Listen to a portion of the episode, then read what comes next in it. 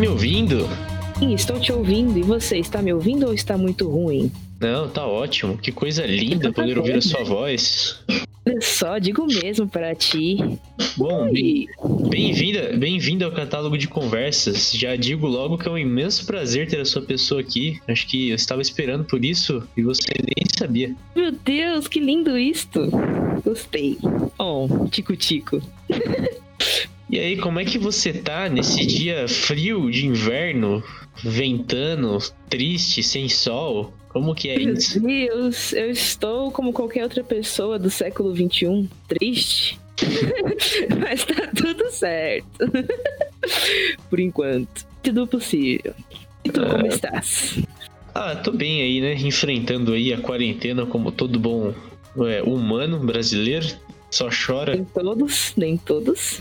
É, nem todos. Infelizmente, nem todos. Acho que eu, sei lá, ganhei, ganhei, uns 10 quilos aí. E isso é a única coisa que eu tenho ganhado ultimamente. Karina, Karina, Karina. Bom, estou aqui com esta mulher maravilhosa. Gostaria que você se apresentasse, ou melhor, não precisa se apresentar exatamente, mas quiser dizer alguma coisa para introduzir a sua pessoa maravilhosa. Ah, deixa eu pensar. Bom, Gente, eu sou a Karina e é, eu tenho 18 anos e eu só sei usar o Twitter o dia inteiro e é a única coisa que eu sei fazer de bom. Isso. Fechei. A Karina tá naquela lista de pessoas que você precisa conhecer antes de morrer, sabe? Assim, aquelas bucket Ai. list. É, então, tem que conhecer a Karina. Se você não conhece a Karina e você é Suzanês, principalmente, você está cometendo um erro na sua vida. Meu Deus, gente, não acredite nele. Ele tá exagerando. Só quem, só quem conhece sabe. Meu Deus, fico tímida desse jeito. Bom, você é a segunda numa sequência que também tem canal no YouTube, né? Acho que o próximo que eu vou ter que convidar vai ser o Thiago, para colocar todo mundo um atrás do outro, né? Ai, meu Deus. É, galera, eu tenho um canalzinho no YouTube. E aí, você gostaria de compartilhar o que você faz nesse ah, canal? Sim, claro. Então, galera, começo, só fazia uns videozinhos assim, para trabalho de escola, sabe?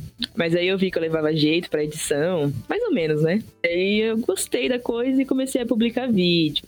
Mas atualmente, assim, em 2020, eu só publico coisas de dança mesmo, de dança e K-pop. Uau, vergonha. vamos lá. é. Eu vi que sua, sua, você tá cada dia melhorando, assim, sua edição, né? Trabalhando mais, né? Viu os seus teasers aí do último vídeo que você postou. Você tem, você tem feito umas coisas aí legais. Você manja bem de edição. Sim, sim, é, eu vou aprendendo as coisas assim. Eu tenho a ideia, né, do que fazer. Tipo, uhum. da última vez eu queria fazer um clone, eu fiquei, ah, hum, como fazer isso? Aí eu vou no YouTube assim, como fazer um clone no Sony Vegas? Aí dá tudo certo e eu vou tentando. Fica meio mais ou menos, mas tipo, é o que eu consigo fazer e eu acho bom, acho suficiente. pra, pra, claro. É, se te satisfaz, né? Se você gosta, já é suficiente. E você tem pegado boas visualizações também, né? Não sei se você divulga muito, muito, muito, mas para um nível médio, assim, de quem faz um trabalho assim por fazer porque acha legal, você tá pegando bastante visualização, tá bem legal. Sim, sim, eu percebi que as pessoas estão assistindo mais, por, por incrível que pareça, porque divulgo, mas eu só divulgo por divulgar mesmo. Quem quiser ver, fica à vontade para ver. Mas, tipo, eu nunca espero que as pessoas vão ver tudo ou então comentar sobre. Fico muito feliz quando vem, sabe? Sei bem como é o sentimento de não, não sentir isso, mas querer, sabe? É bem legal. Eu, eu gosto de produzir é, essas coisas assim. Mas eu produzo muito menos que você, né? Aliás, você tem, você tem um, um dom pra coisa, né? Porque seus vídeos são muito bons, assim. Eles, por mais simples que seja o assunto, você atrai muito bem. O seu jeito ajuda muito nisso. Sério? Nossa, sim, sim, sim, com certeza, com certeza a gente faz alguma coisa, a gente não tem noção, né, do, de como fica. Eu, pelo menos, nunca tenho noção. Eu vou tentando fazer o meu melhor e é isso. Mas eu nunca, nunca sei como é para as pessoas que assistem, né? Porque eu já assisti milhares de vezes, eu que editei, eu que fiz. Então até fica um pouco chato para mim. Eu não consigo imaginar como é uma pessoa vendo pela primeira vez, sabe? Aí eu acho legal saber dessas coisas. Muito bom mesmo. É, eu também penso assim, desse jeito, né? Que nem hoje, talvez eu precisava gravar, né? Por causa de um contratempo. E e talvez não desse tempo, aí eu falei pra Ingrid, né? Falei, ah, você poderia gravar também, né? Eu sou o cara aqui do podcast, mas nada impede que outra pessoa seja também, né? E a Ingrid, a Ingrid tá até atrás de mim aqui agora, tá dormindo. Enfim. O Tico, manda um beijo pra ela. Mano, e, assim, eu fiquei pensando, né? Se não fosse eu que gravasse, eu acho que editar ia ser outra parada, né? Porque quando eu vou editar os programas, eu já sei já o que, tá, o que eu falei, o que o convidado falou, já sei o que eu vou colocar, o que eu vou tirar, onde eu vou mudar. Agora, se eu editasse de outra pessoa, eu acho que a experiência seria totalmente diferente. Sim, porque você pega o material, tipo, cru, né, que fala, uhum. e você vai lá e coloca assiste pela primeira vez, você tem uma reação e aí você coloca a sua carinha naquilo, né? Que é editar as coisas. Eu acho legal. Eu faço isso com o meu irmão, né? Que ele, uhum. ele faz vídeos também, só que quem edita sou eu. E eu coloco um pouquinho de mim nos vídeos dele também. Eu acho legal. É diferente. É bem diferente do que fazer ah. os próprios conteúdos, né? Uhum. É, o editor ele dá uma dá uma coisa diferente, né, pro, pro vídeo, né? Por mais que a pessoa que grave seja a única que apareça e tudo mais, você dá um toque, né, no negócio. Você dá uma, um ponto de vista diferente. A situação acho que mais triste, assim, é quando eu tô editando e eu dou risada, tipo, de mim mesmo ou da conversa que eu tive, sabe? Eu me sinto meio mal por causa disso, porque fala, mano, mas por que eu tô dando risada de mim mesmo? Tipo, eu me acho tão engraçado assim a ponto de, né? ah, eu, comigo é diferente. É tipo assim, quando eu dou risada de mim, é porque eu sei que o negócio tá bom mesmo. porque eu já tô tão cansada de ter que fazer aquilo, de ter que editar e rever, e rever, e rever. Aí se eu dou risada, é porque funciona, então eu fico feliz. é, perfeito. Legal, muito bom. E você aí tem um currículo de vários anos aí de artista, né? Como é isso? O que você pode dizer sobre isso pra gente? tá, vamos ver posso dizer que eu comecei muito nova. Tipo assim, comecei com nove anos a subir no palco. Lembro que era dança do ventre. Mas imagina, uma carinazinha de nove anos dançando no palco, dança do ventre com um monte de adultas, incluindo Fofa, minha mãe. Né? Aí era tipo, tipo, as pessoas ficavam olhando pra mim, sabe? Eu tinha um pouco de vergonha. Antes, antes de subir assim no palco, eu era muito mais fechada. Enfim. Uhum. E antes disso, eu até fiz, fazia aulas de balé, mas eu não me recordo. Minha mãe que me disse. Eu não me recordo mesmo das aulas de balé. E aí eu fiquei um bom tempo sem subir no palco depois que eu desisti da dança do ventre. Eu só voltei depois com uns 14, que foi quando eu entrei no Parabolandos. Inicialmente uhum. era para fazer aulas de canto e de violão, mas aí eu acabei migrando pro circo. Porque o professor não queria dar mais aula. Eu lembro disso, eu lembro, eu fiquei brava. e eu entrei no circo por, por pressão, porque minha mãe falou que eu precisava fazer alguma coisa. Hoje eu entendo que é porque eu tava muito mais triste do que o normal. Aí eu não, eu não gostava muito no começo, confesso. Achava bem esquisito ter que ficar pegando na outra pessoa para fazer ela subir em você.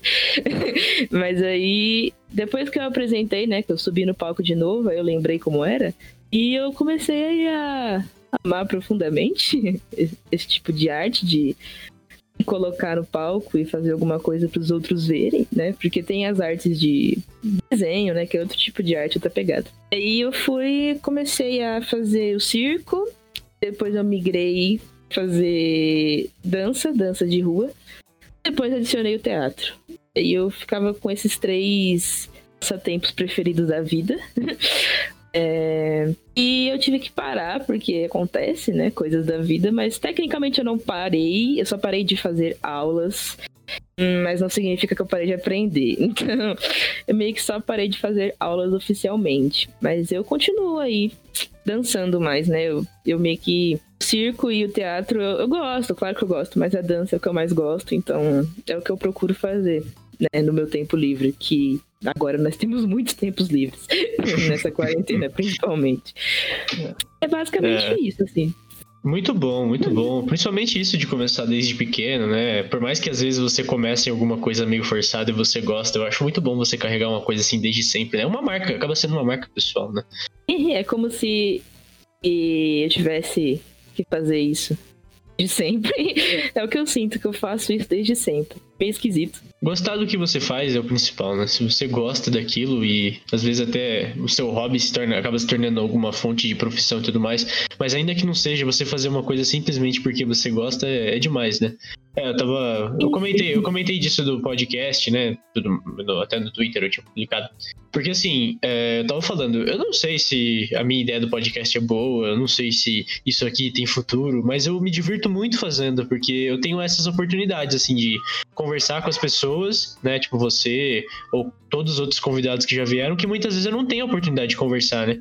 Às vezes eu conheço a pessoa tem vários anos já, comento uma foto, mando alguma coisa assim, mas não tenho essa oportunidade de conversar mais, mais profundamente, né? Mais tempo também. Uhum, isso é muito legal, porque aí você acaba conhecendo mais. Às vezes você nem sabe alguma coisa e a pessoa acaba falando aqui, né? Sim, sim, e com certeza. ela compartilhou com você e mais um monte de pessoas. Eu acho isso muito legal. Gosto disso. Uma coisa que tu faz porque tu gosta, né? Não tem outra, outro motivo. Só Ah, isso, sim, ponto. sim, exatamente. É, o gostar é a chave de muita coisa, né? Sim, sim.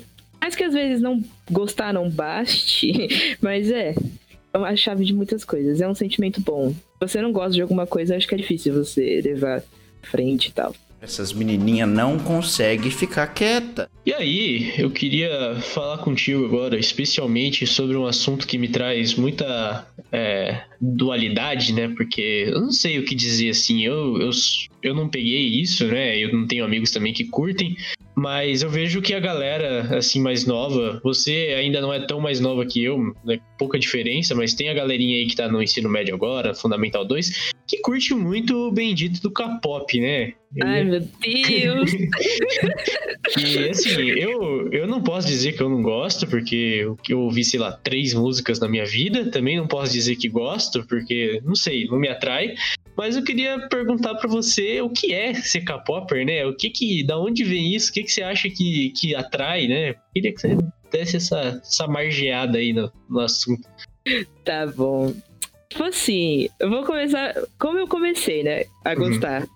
Tipo assim, eu gostava muito de, de um grupo chamado Fifth Harmony, sabe? Um girl group. do- Já, já ouvi falar, hein? Quando ele ainda. Quando ele ainda existia. Uhum. muito, muito tempo atrás, antes de dar aquelas tretas todas, enfim. E eu gostava já, assim, de acompanhar o grupinho das menininhas lá e tal. Aí eu achava da hora, né? Só que aí começou a decair, ficar muito ruim. Aí eu, no Twitter já, isso 14 aos 16 Uhum. no Twitter já, pelo amor de Deus. E aí eu publiquei assim, ei galera, morreu as girl groups? O que, que eu faço da minha vida agora? Não quero ouvir Little Mix. E aí eu, eu publiquei isso e as pessoas começaram a falar. Ah, tem um tal de Blackpink que começou agora. Perguntei, oxe, nunca ouvi falar, o que, que é isso? Aí falaram, é K-pop. Aí eu meio que com preconceito, assim, porque eu não achava legal. Eu achava meio estranho, porque eu já conhecia o BTS. Eu achava muito estranho. Muito estranho mesmo. Ter um japinha. Sim, Era esse pensamento. Um japinha cantando, tentando me seduzir. Enfim. Eu falei, beleza, vamos ver a menina, né? Porque vai que é diferente as meninas e tal. Aí eu vi, eu lembro que era assim que elas começaram a fazer.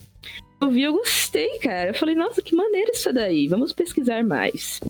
Aí comecei assim. E o que eu percebi que era diferente e que me atraiu, principalmente, né, diferente do produto das Américas, né, do produto dos Estados Unidos, que os vídeos eram muito bonitos e que os visuais eram muito bonitos, muito atraentes, eu acho. E elas tinham uma beleza bonita assim também, que você olha e fala: "Nossa, isso é legal, isso é bonito". E eu comecei a gostar. Depois disso, quando você começa a virar um FC, né, que chamam de fã clube FC, Twitter de K-pop, as pessoas vão começando a te recomendar mais coisas. Uhum. Quando você vê, são grupos infinitos. Muitos grupos, muitos grupos, muitos grupos. E no começo eu gostava muito, muito, muito mesmo, fielmente, assim, de tudo que eles faziam. Tudo, tudo, tudo, tudo mesmo. É, os que eu digo são mais BTS e Blackpink no começo. Eu acho que todo mundo, né, no começo gosta mais dos mais famosos e tal. Depois de um tempo eu comecei a reparar que mais que só um gênero musical, né? Tem a parte política, né? Porque a Coreia é diferente. É um Uhum. lugar estranho, diferente. Comecei a reparar nisso quando eu via que tinha notícias de idols, né? De celebridades sendo proibidas de, por exemplo, namorar, que Caramba. isso é visto como uma coisa ruim, terrível. E que era se começasse alguma coisa assim, você era expulso da empresa, e entre as empresas que são totalmente capitalistas e uma coisa que só visa lucro e idol que perde saúde mental. Eu só dei esse Uhum. estalo, né, de nossa, o K-pop pode ser horrível, quando um idol é, que ele fazia parte de um grupo muito famoso, o Shiny, pelo menos lá é muito famoso. Inclusive, eu tive contato com o Shiny em 2010, mas eu não sabia que era eles. Só assisti e falava, ai que legal. Enfim. Uhum. E um dos integrantes, né, que era um grupo de meninos de cinco integrantes, um dos integrantes acabou por cometer suicídio, porque ele tinha depressão. E eu fiquei olhando assim essa situação. Eu lembro que eu passei uns três dias mal, sabe? Porque eu nunca tinha parado pra pensar que eles passavam como seres humanos, né? E eles acabam virando produtos, né? A perfeição do ser humano tem que ser assim, e eles são produtos, e etc. Uhum. Depois disso eu comecei a pesquisar mais coisas e tem muita coisa ruim, sabe? E acontecer de idol postar coisas depressivas o tempo inteiro. Então, que eles são proibidos de falar so- sobre como eles se sentem, sabe? É uma coisa bizarra, assim, que eles têm que ser perfeitinhos, fora o peso, padrão de peso. Minha altura, as meninas têm que ter, tipo, 45 quilos. Peso quase 70, eu tô super suave. Imagina as meninas que pesam 45 quilos se não sai voando. Meu Deus do céu. Enfim, elas seguiu um, um padrão assim que eu acho nojento, de verdade. Eu gosto muito, muito, mas eu acho muito horrível o que eles fazem com as pessoas. E, e quando eu comecei a ver isso, eu acho que eu passei a me afastar das empresas maiores. Porque existem, existem três empresas que são as top, né? Lá. Elas são as que mais ocorrem, esse tipo de coisa, assim, que eu vejo. Né? Porque a gente não sabe, né? Não tem como saber. Fui buscar outros grupos, assim, que tinham origem de empresa menor, pra ver se mudava alguma coisa, mas são poucas coisas que mudam, sabe? E você percebe que é uma indústria ruim pra quem tava fazendo parte disso, pra quem é artista, né? E lá, eles não, não são nem considerados artistas. Tipo, só alguém tá lá pra ser produto, né? Pra ser teste de coisas e padrão de beleza. Se você tá fora disso, você não presta como artista, né? Co- Coisas assim. É, o que eu acho muito ruim, muito injusto, porque tem casos de, de idols, né, que começam a treinar, porque você não pode debutar, não pode estrear em treinar. E eu, eu vi casos de treinarem por 10 anos, sabe? E ainda tem que fazer parte de um reality show pra ver se você ia entrar no grupo. Imagina, você treina por 10 anos, você tem uma dívida com a empresa, né? Que a empresa tá te bancando. Depois de 10 anos, mesmo assim, você ainda tem que provar seus talentos, belezas. A Coreia inteira vê, porque é mais na Coreia, né, que acontece. E ser eliminado. E se você chora, ainda te chamam de fraco, tá ligado? Coisas assim que acontecem por lá. É horrível, eu acho horrível. Tô falando só das coisas ruins, né? Não, mas eu, Continua eu sendo queria- eu queria, aliás, agradecer a exposição, porque eu nem pensei que a conversa ia tomar esse rumo, né? O podcast é legal por causa disso, porque a gente vai parar em outras camadas do negócio, né? E assim, minha Uhum. principal crítica quando eu vi esses grupos de K-pop, né? E talvez você até me chamou a atenção que talvez o problema tenha que eu tenha olhado muito pro mainstream, né? Tenho olhado muito para aquilo que tá na mídia, né?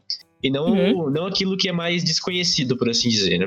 E quando eu comecei a ver esse espetáculo, claro que todo mundo curtiu lá um Psy lá sete anos atrás, né? Um Gangnam. Style, né? Ninguém, ninguém nega isso, né? Mas, Uhum. mas enfim, quando eu comecei a ver, a minha principal crítica é que pra mim parecia muito mon- montado, né? E de fato, tem muita coisa que é muito montada. Os- as boy bands no, na Inglaterra, nos Estados Unidos, já funcionavam assim. Eles já montavam, colocavam pessoas que iam atrair jovens, colocavam estilos que iam atrair jovens. É, escreviam letras que, assim, pra fingir que os caras eram bons ou coisa do tipo, faziam um ritmo meio meloso. Enfim, era tudo muito montado, né? Tudo muito artificial. E essa era a minha, minha primeira vista, né? Mas o meu maior medo, assim, é que eu achava que o fato de eu não gostar, de eu dizer que eu não curto, é meio que entregar a idade, assim, né? Não sou velho nem nada, mas todo mundo, todo mundo teve uma fase otaku, né? Quer dizer, quase todo mundo, espero eu. E eu tive uma fase muito otaku, né? Assim, consumia muito anime, muito anime friends, ia, frequentava esse tipo de espaço, né? E aos poucos eu fui deixando isso de lado, né? E às vezes quando eu. E, ah, outra coisa que eu ia comentar antes disso é que eu comecei a fazer um curso no, no, ano passado, então nesse curso eu entrei em contato com uma galera mais nova que eu, né? E eu via que a maioria desse pessoal curtia K-pop, tá ligado? Então eu falei, uhum. bom, se tem tanta gente que gosta, tem algum apio, né? Tem alguma coisa que chama atenção. Aí eu fui pensando, né? Eu não posso dizer para essas pessoas que isso é ruim ou julgar, porque provavelmente a minha fase otaku também, se eu tivesse nascido um pouco depois, minha fase otaku seria a fase K-pop também, né?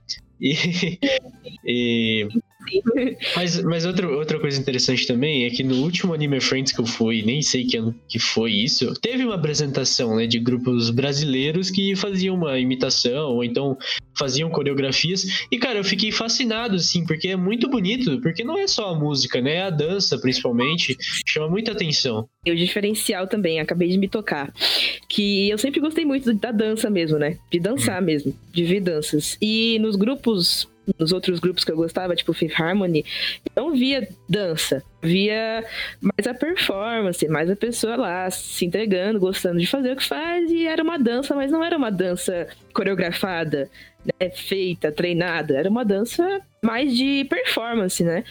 E uma coisa que eu gostei muito mesmo, eu gosto até hoje, acho que é o que mais me prende no K-pop é a dança. Danças coreografadas, as danças pega referências de hip hop, referências de wack, referências de school, né, que é o hip hop mais novo, transforma isso tudo numa coisa assim incrível, sabe?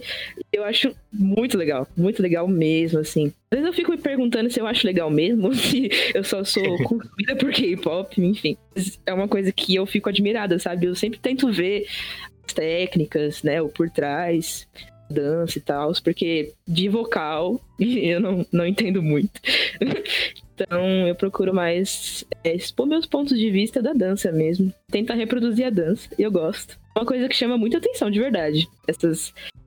Porque é uma coreografia, uma coisinha mais coreografada. Tem a performance também, mas se você erra o passo, fica evidente. Não acontecia isso com os outros grupos que eu gostava, né? Vem de outros países. E quando percebi que a dança era uma coisa muito importante mesmo, que fazia parte, né, da, da cultura, descobri o diferencial que me fazia gostar tanto. Talvez seja mais isso, porque as letras, né, nem sempre eu procuro uhum. ver as traduções. E eu não entendo muito de técnica vocal, eu só acho uma coisa assim, boa, legal, escutável. Mas a dança é uma coisa que me prende sempre. Então, nessa apresentação que eu assisti em específico, eu fiquei muito fascinado pela dança, pela coreografia, porque tinha umas mortal muito louca, uns, uns flips, uns movimentos assim, que eu fiquei, cara, não é possível, mano. Como que eles fazem isso? E é muito, assim, uh, depende muito do grupo, né? Pelo menos a que eu vi em específico, era uma coreografia que dependia muito do grupo, não era assim individual, não era tipo, cada um tá fazendo ali a sua parte e beleza. Era tipo uma coisa muito grupal e eu acho que isso me chamou muita atenção, porque mostra uma cooperação, né? Uma, dá uma alma pro negócio. Né?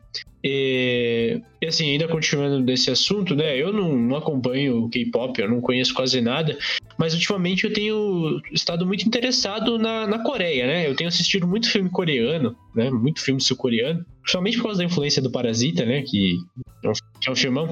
E eu comecei a procurar outros filmes, né? E, e isso tem me dado mais vontade de estudar a sociedade coreana, né? E eles são é, muito complexos, né? A Ásia, em geral, é muito difícil da gente entender do ponto de vista do Ocidente, né? Mas ele, eles sofreram muito, né? Os coreanos, né? Eles tipo, sofreram muitas guerras e divisões, né? Desde a China, depois o Japão, depois a, a Segunda Guerra Mundial, né? A Guerra Fria, quando se dividiram, né? Então, eu acho que seria muito interessante esse fenômeno sim, sim. do K-pop ser olhado, ser visto assim como uma com, com o tempo, né? Ser olhado a partir da história, né? Eu acho que tem muito, muito valor, assim, histórico esse movimento agora, né?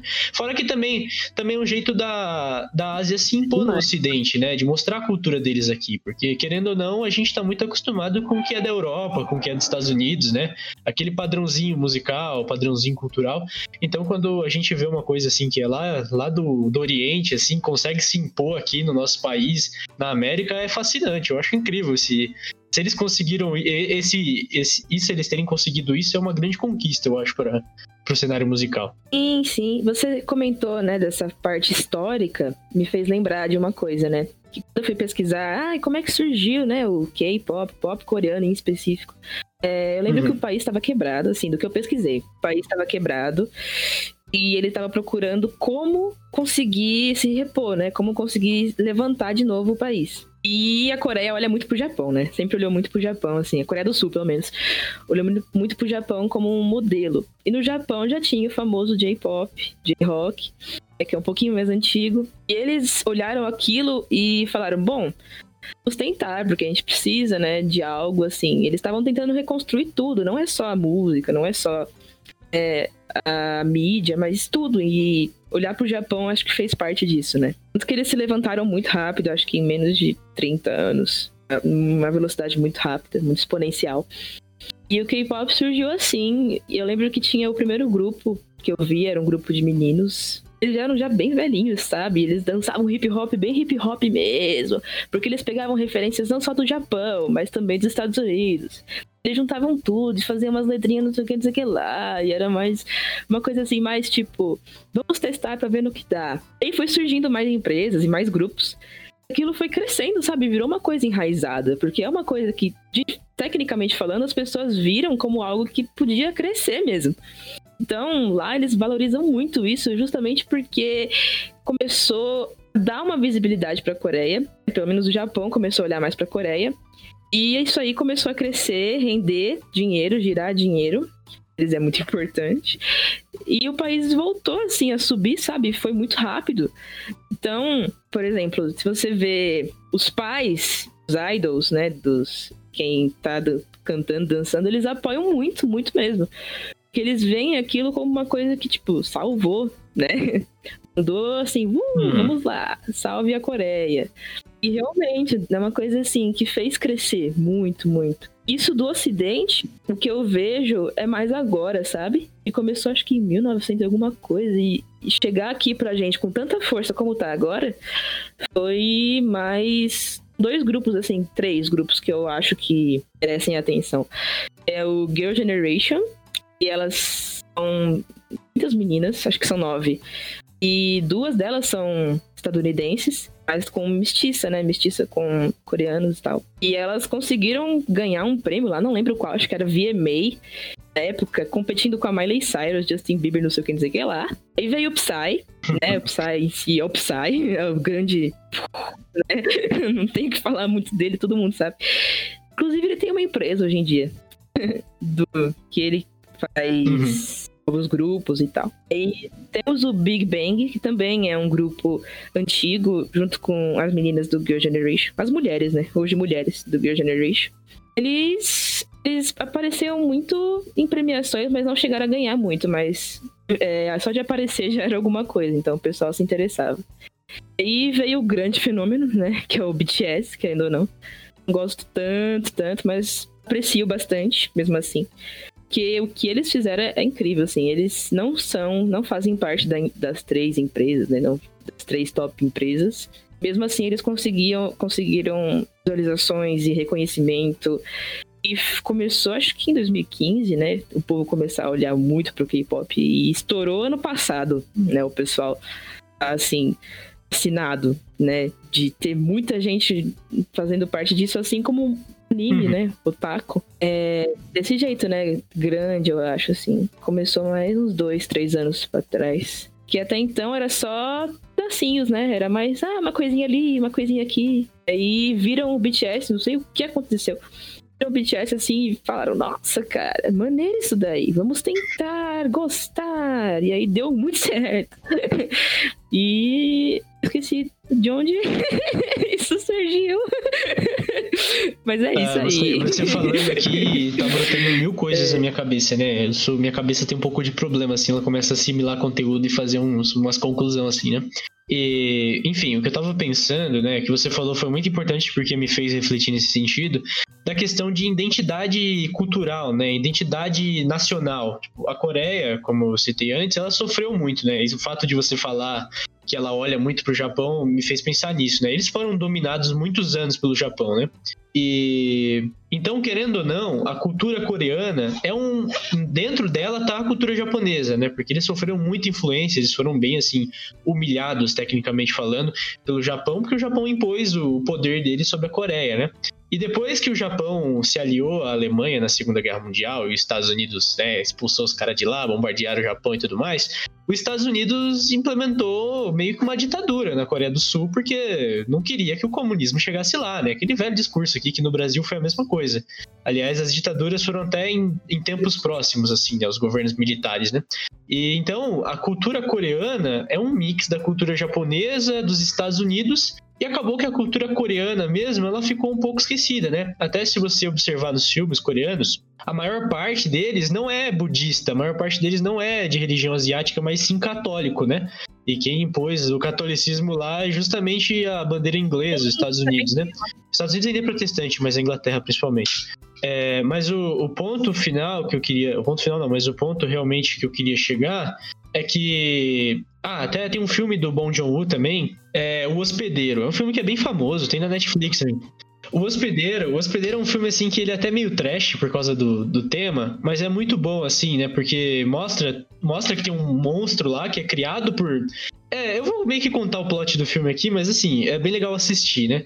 Já começa com cientistas não, não coreanos, né, que estão na Coreia, jogando uma, uns bagulho lá no rio, né? Eles jogam um material louco no rio lá. Aí os pe um peixe em específico vira um monstro gigante e sai matando a galera, sai comendo coreano, tá ligado? E. E aí, beleza. Aí depois eles inventam uma, um, suposta, um suposto vírus, né, que tá matando a população, né? Enfim. O que, que é a mensagem do filme, né? Na mensagem final, depois que resolveu todo o problema lá da família, que é a protagonista, ele tá com o molequinho comendo assim e tá passando notícia na TV, né? Aí é uma notícia tipo dos Estados Unidos, Estados Unidos falando que tá resolvendo a situação.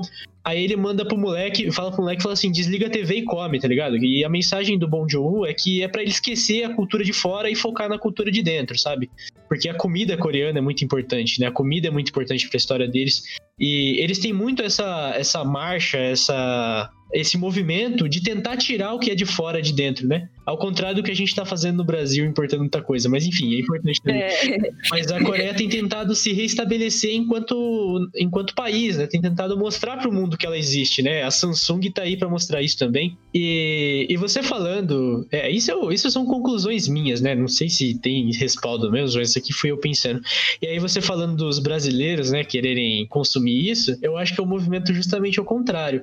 A gente tem visto cada vez mais música internacional entrando no país e ao mesmo tempo a música nacional não agrada a todos, né? Porque qual é a opção que a gente tem? É o sertanejo ou é o funk, né?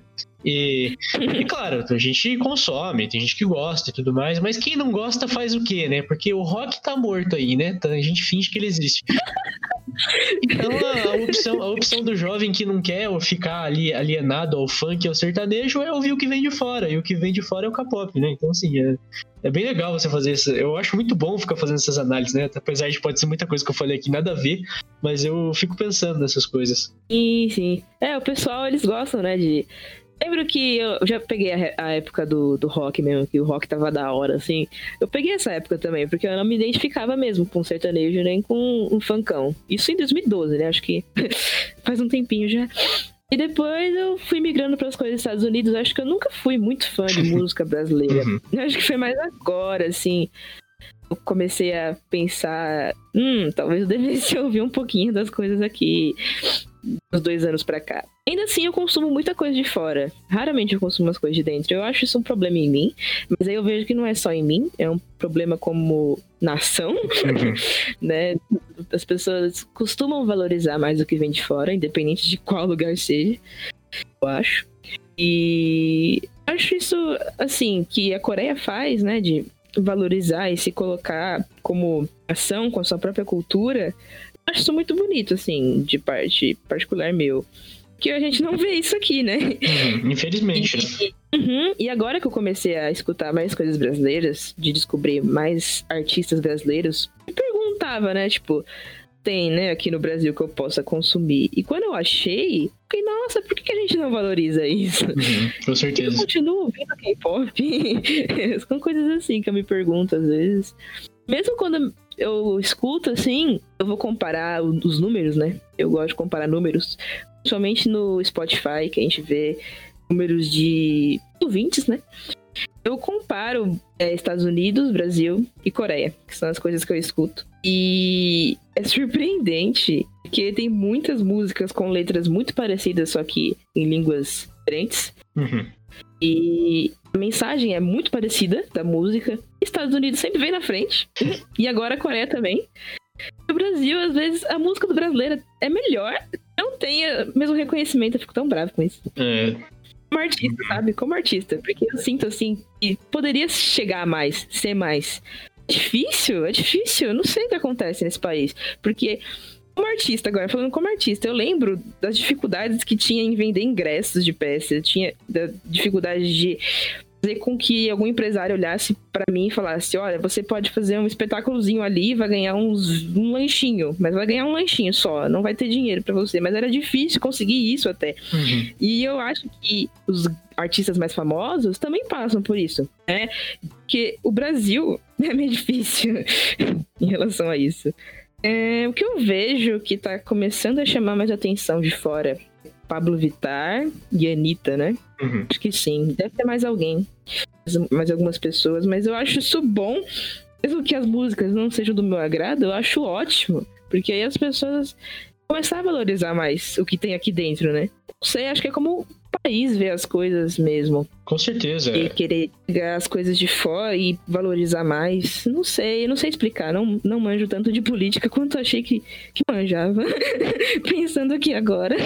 É, eu vejo tudo isso muito atrelado a essa identidade nacional e aquela síndrome de vira-lata que a gente sempre fala do brasileiro, né? Tudo que vem de fora é muito melhor, né? A gente sempre diz que o que tem aqui dentro não presta, né? A gente tem essa, essa pseudo-ideia, né? Não é todo mundo, claro. Isso é uma coisa que tá, tá sendo superada com o tempo. Eu sempre falo, né, Karina? Se tem uma coisa que me deixa bravo, assim, que eu fico puto, é quando tem alguma banda brasileira que canta em inglês, cara. Nossa, eu quero morrer quando eu vejo isso, mano. Porque assim, é, já aconteceu até, tem uma banda que eu gosto muito, que é o Sound Bullet, né? Que eles têm um álbum que é muito bom, que é em português. E aí eles lançaram um álbum novo esse ano, né? E o álbum é todo em inglês, cara. Eu fico tão triste, mano. Eu fico assim, decepcionado, sabe? Porque eu acho a língua portuguesa uma língua tão bonita, né? Tem tanta rima, tanta possibilidade, tanta construção de palavra legal. E eu entendo esses caras, né? Que eles acabam cantando em inglês pra ver se ganha mais, é, mais visualização, se ganha destaque no cenário, né?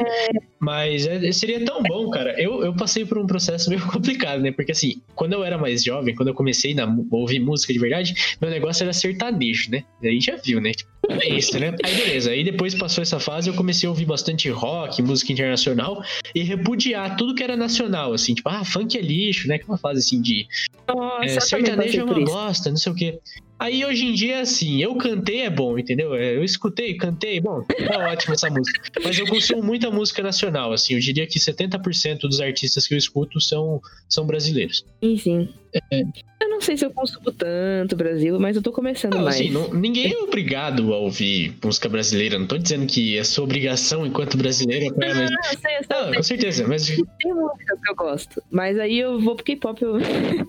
é incrível, porque eu tava lavando louça hoje mais cedo e eu sempre coloco música pra tocar. Uhum. Eu nunca saio da mesma playlist. É sempre a mesma playlist. a playlist de K-pop. Por mais estranho que seja, eu gosto. É, então, é- Minha mãe fala que eu não mais nada além disso, mas é verdade. Eu não vou, vou fazer o quê? É o que eu gosto de ouvir agora. Uhum. É isso. A música é muito particular, né? A gente tá usando o exemplo da música aqui no, no caso do Brasil, né? Mas a música é muito particular, né? Você, aquilo que você gosta é o que você ouve. Não tem essa de nacional, internacional, né? Agora, o que eu quero dizer, assim, é no sentido do- dos artistas brasileiros em geral, né? Apoiar o, o circo, o teatro, o próprio cinema nacional, né? A gente tem muita dificuldade em fazer isso. Tem muita coisa boa. Tem coisa que não presta, sim, eu admito, mas tem muita coisa boa. Então, acho estranho isso, eu não, eu não, não entendo. Por mais que agora eu talvez esteja vendo assim que as pessoas olham um pouquinho mais para próprios artistas e com muita dificuldade, mas tipo, devia valorizar, mesmo assim. Uhum. Mesmo que seja uma coisa muito ruim, pô, veio do país, cara. Meu irmão, ele começou a ouvir batalha de rap. E começa a colocar no YouTube assim e começa a ver batalha de rap. Meu irmão tem o quê? 12 anos. No começo eu achava muito ruim de ficar ouvindo os caras batalhando assim. E depois eu parei para ver as letras, é, sentar com ele, assistir um pouquinho e tal. Até comecei a escutar as músicas deles no, no Spotify mesmo.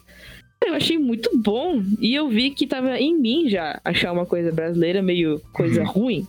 Por nenhum motivo. E aí eu me peguei nisso e fiquei, putz, cara, olha as letras dele, mano. Muito bom, não sei o que, não sei o que lá achei engraçada essa situação que eu me peguei, sabe? De, mesmo assim, mesmo de tendo essa noção de que eu deveria valorizar a cultura, mesmo sendo artista, ainda mesmo assim caio nessa pegadinha de achar que não presta, tá ligado? É, não é assim. Eu também tenho, eu acabo tendo esse preconceito às vezes. É, é uma coisa complicada, né? Eu, eu ainda enfrento um pouco isso e tenho enfrentado com o trap nacional, né? Agora tá na moda ser trapper, né? Tipo, ouvir trap. e no começo eu rejeitava totalmente a ideia, mas eu ouvi algumas coisas nacionais assim e eu não achei assim ruim. Eu achei que tem muito conteúdo, fala muito do país defende muito uma bandeira e eu acho interessante isso. Sim, sim, foi o que eu percebi depois de começar a escutar mesmo. Tem um trecho de uma música de um desses rappers que eu acabei escutando é, que fala. Como é que é? Ele fala em inglês ainda, ele fala. Ele mistura, na verdade. Ele fala fuck o mainstream. ele mistura. Uhum. e eu achei nossa, cara, legal isso aí. Eu já ouvi isso em várias músicas por aí, internacional, mas ouvindo de você é diferente. eu achei legal, assim, é, quando você se pega e percebe que você tá. Não é errado, mas que sua concepção é, é estranha, assim, né? Seu modo de pensar um pouco estranho, talvez preconceituoso. Quando você se toca disso, eu acho legal. Quando eu me toquei disso, eu achei muito legal. É, o importante. Agora eu consumo.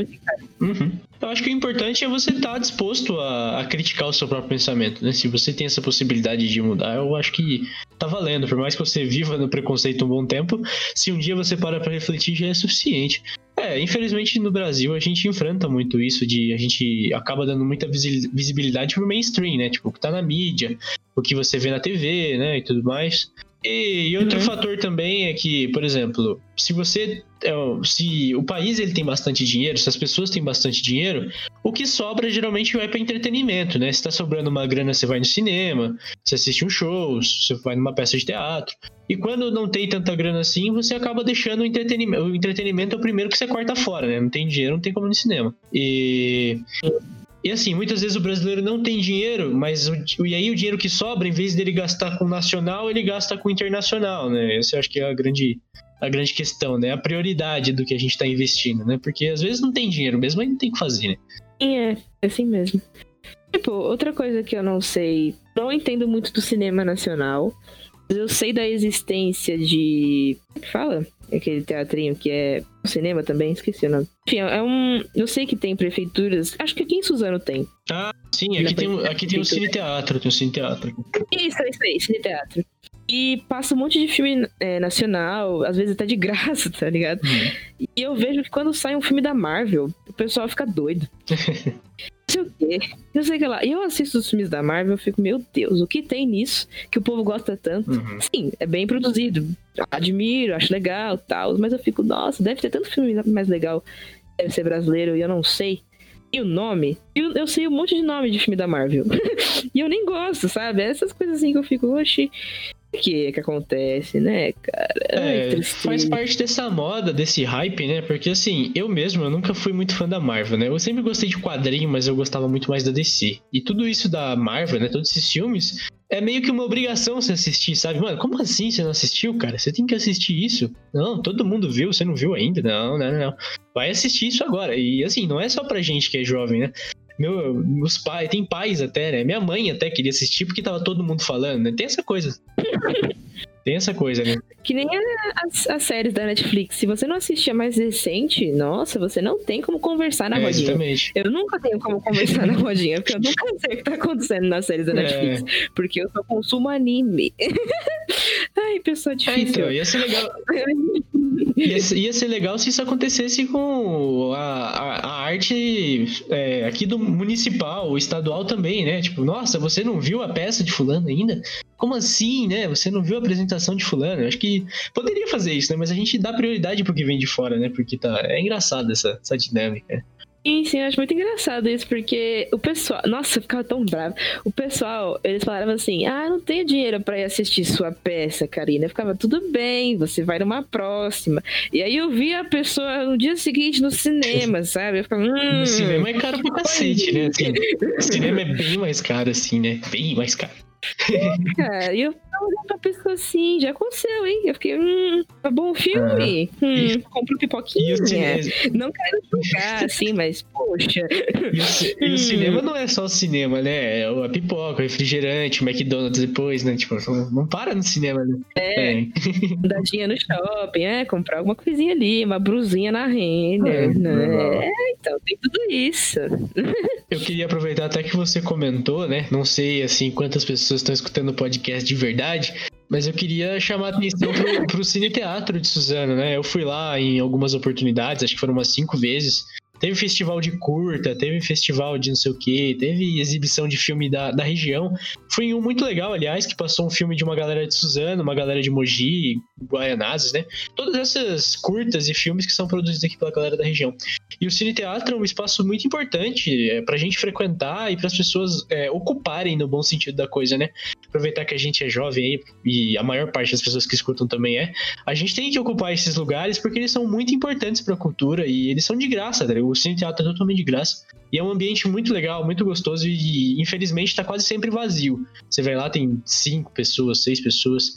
Seria muito gostoso poder ir num lugar desse e ver todo mundo lá curtindo um filme junto. Bom, é, é sonho, né? Mas eu queria deixar nesse podcast é. a mensagem aí para você, Suzanense, Mogiano, Poaense, enfim, para frequentar, que seria muito legal ter uma galera lá, assim. Seria muito feliz.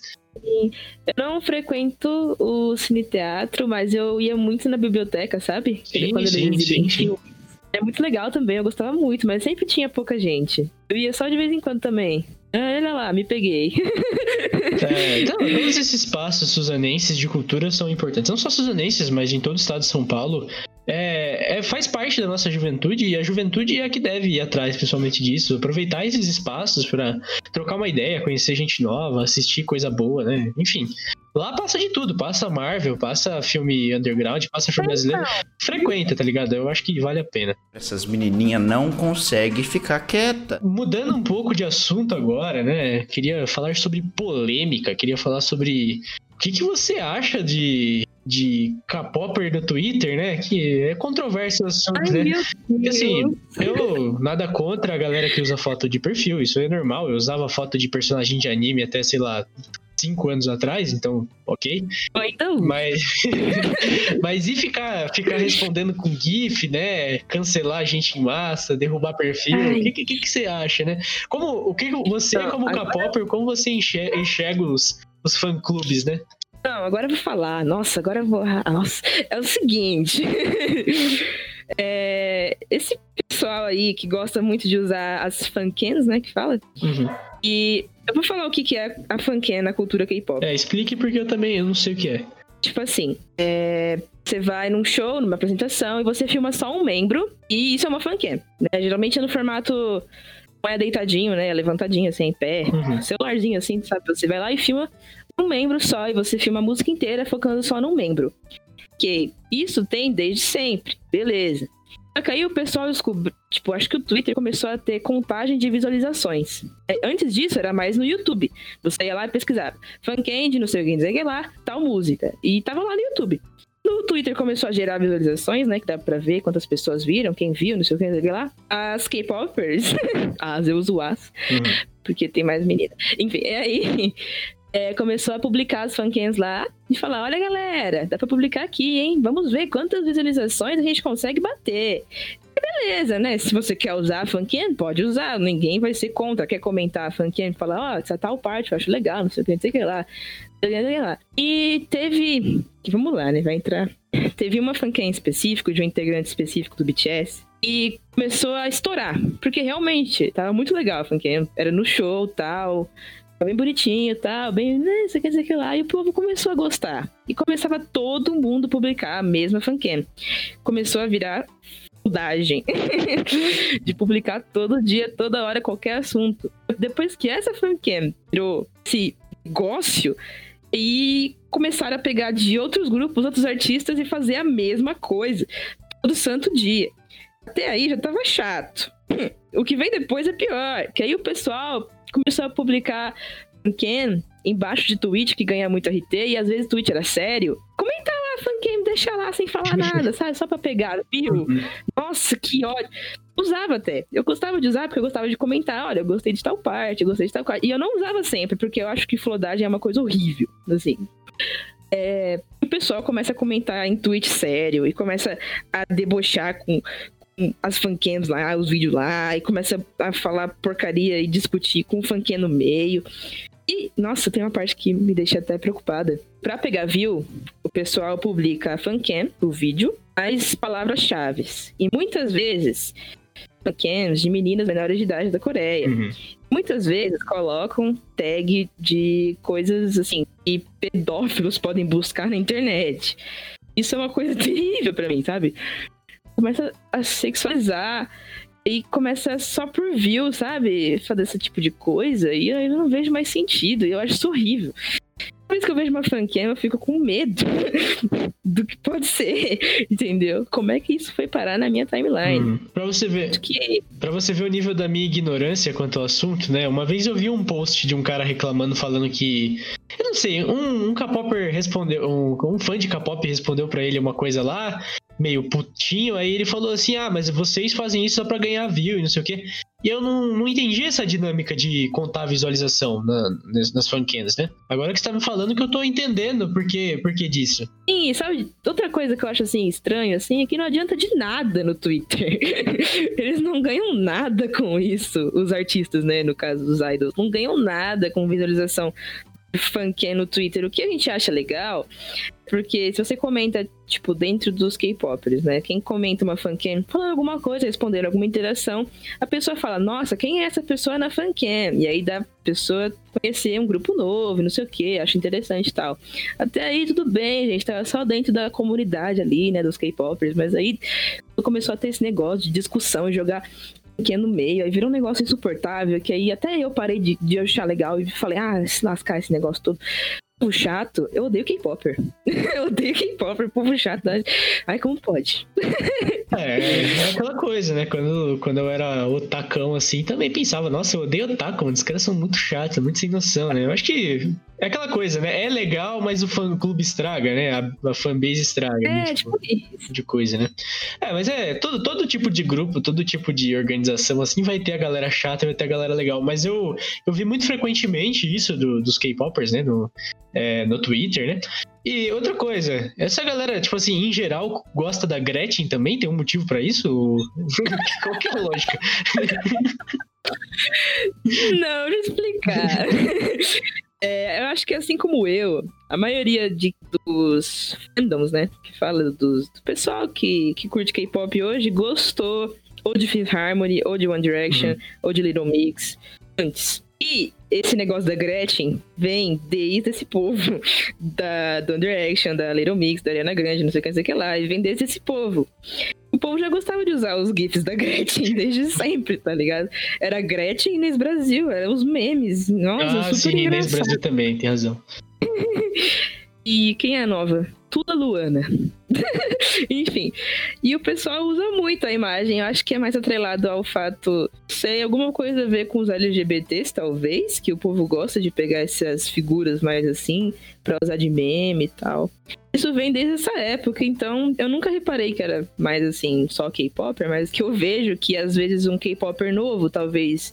Que eu tenho né, eu já dei aula, então eu tenho uma aluna minha que me segue no Twitter, isso é meio vergonhoso. E ela tem a idade do meu irmão.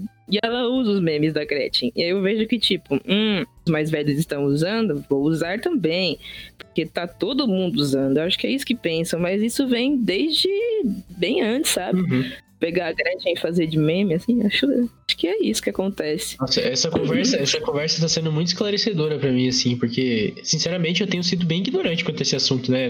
Não é que eu quero ser ignorante, mas eu não tenho buscado pesquisar. Não... Falei assim, nossa, olha, um fã de K-pop, eu vou conversar com ele para ver o que, que é isso, né? Não, tipo, ah, mano, é K-pop, né? Deixa quieto. Não, mas tá sendo muito legal, de verdade. Eu tô repensando muita coisa. E outra coisa que eu ia perguntar pra você, né? Recentemente, recentemente não, já tem um tempinho, né? Você, você curte o tio Orochi, né? Orochinha aí, pessoal aí que. Eu gosto, eu É, e gosto. recentemente teve um episódio, né, que a galera do K-pop derrubou, derrubou, derrubou ele, né? Não sei se foi só no Twitter, ou foi no YouTube também, mas enfim. E como você lida com isso, né? O que, que você acha que causa? Porque, por exemplo, você curte, você entende ali o que ele quer dizer, né? Porque ele é um cara polêmico, né? Essa é a grande verdade. Ele faz muito vídeo pra atacar a galera de graça, assim, mas é a maioria é zoeira, né? Ele não... Eu acho, pelo menos, que é zoeira, né? E você acha que isso, a galera do K-pop tá errado? Ele tá errado? O que, que você acha que acontece aí? Então, eu gosto muito do Orochi porque ele fala, ele fala o que tem que falar, entendeu? Ele fala de um jeito rude, Uhum. fala, mas ele fala o que tem que falar. O vídeo dele, na minha opinião, não tinha nada que não fosse verdade.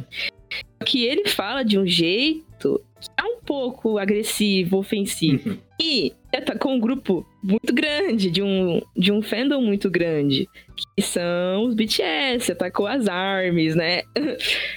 ARMY, assim, é um bicho chato, é o K-Popper mais chato que existe, são as ARMYs. Porque, assim, são, é composto por pessoas de 12, 13 anos Uhum. e defendem eles com unhas e dentes. Então, se você falar um A, né, é, eles vão te atacar e vão te cancelar e vão tentar te derrubar e vão falar que é errado e não sei o que, não sei o que lá, não sei o que, não sei o que lá. A cultura do cancelamento.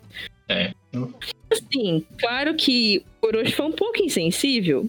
Foi. Porque, de certo modo, ele tava falando de uma coisa que realmente a gente vê acontecer com os idols, que é cair no palco de fraqueza por não estar comendo. Uhum.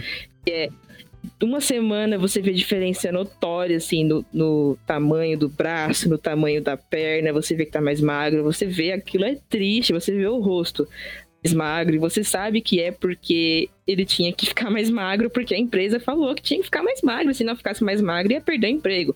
Ele não sabe disso, por isso que eu perdoei, ele não sabe as coisas que a gente vê, não sabe as coisas que a gente tá lá sempre vendo. Tipo, uma pessoa que você admira muito perdendo peso do nada Uhum. Deixando de comer por uma semana do nada. Claro que ele foi um pouco insensível, mas ele não deixou de falar o que acontece. Entendeu? É, eu acho importante ele falar.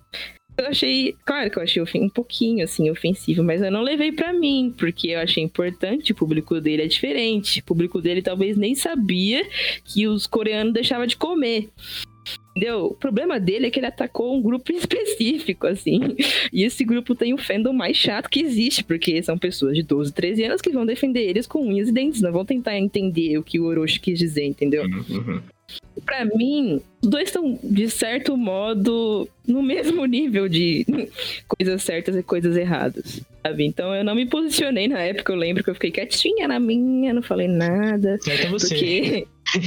Porque medo de ser cancelado também, porque se eu falasse assim, olha galera, o tio Orochi não está de todo errado, eu ia perder 100 seguidores de uma vez.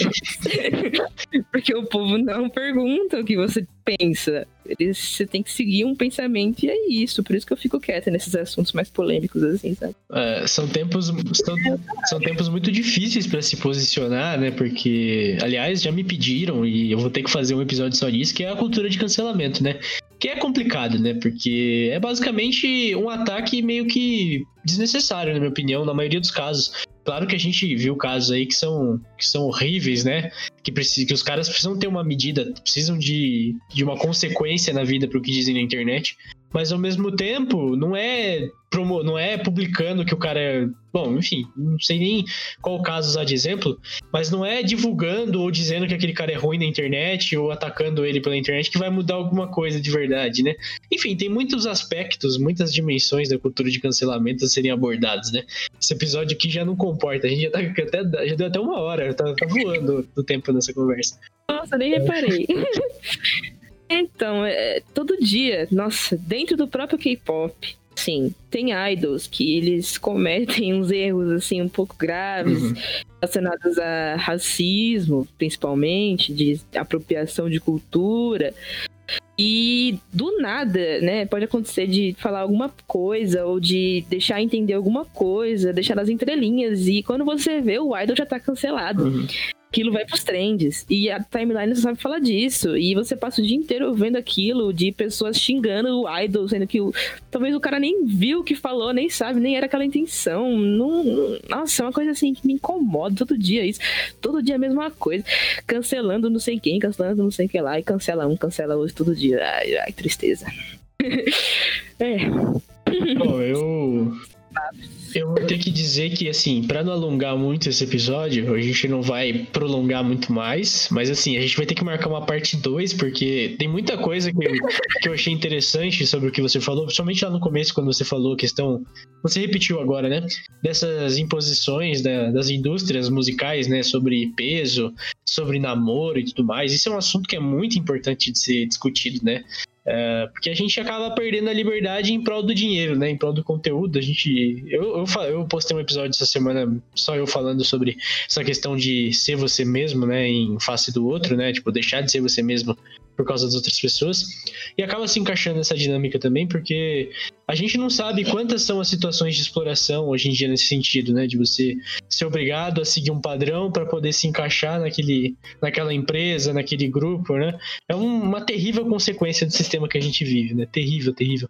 E daria para falar só sobre isso um programa todo, né? Programa todo isso. Uhum. Mas então, de qualquer forma, eu gostaria de agradecer a vossa senhoria aqui nesse programa. Foi lindo, maravilhoso. Eu adorei a conversa, assim, voou, como eu falei.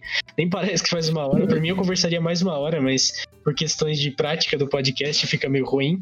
E, uhum. como eu já disse, já está convidado a voltar. Espero que em breve a gente possa conversar é, mais sobre isso, sobre qualquer outro assunto que vier à tona, né?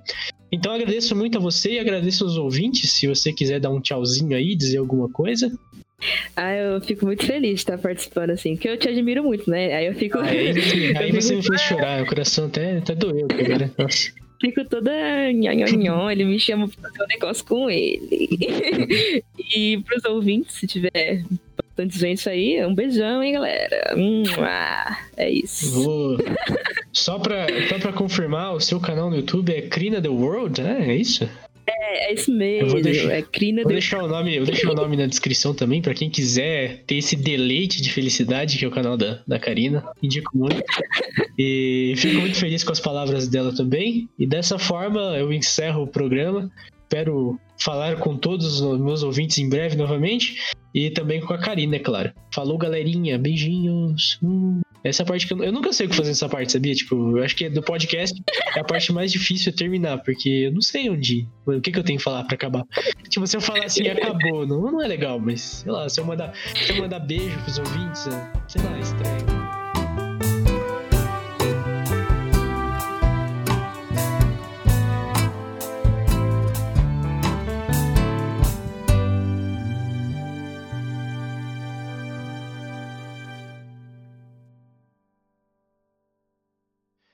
Senhoras e senhores, obrigado por ouvirem mais um episódio do Catálogo de Conversas. Contamos muito com a colaboração de vocês para divulgar e também ouvir os episódios.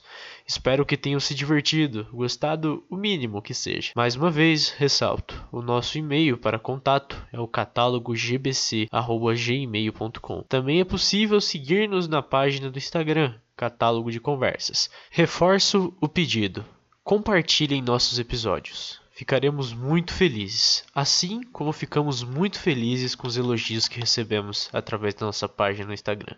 Agradeço a cada um dos comentários e a todos os bons pensamentos.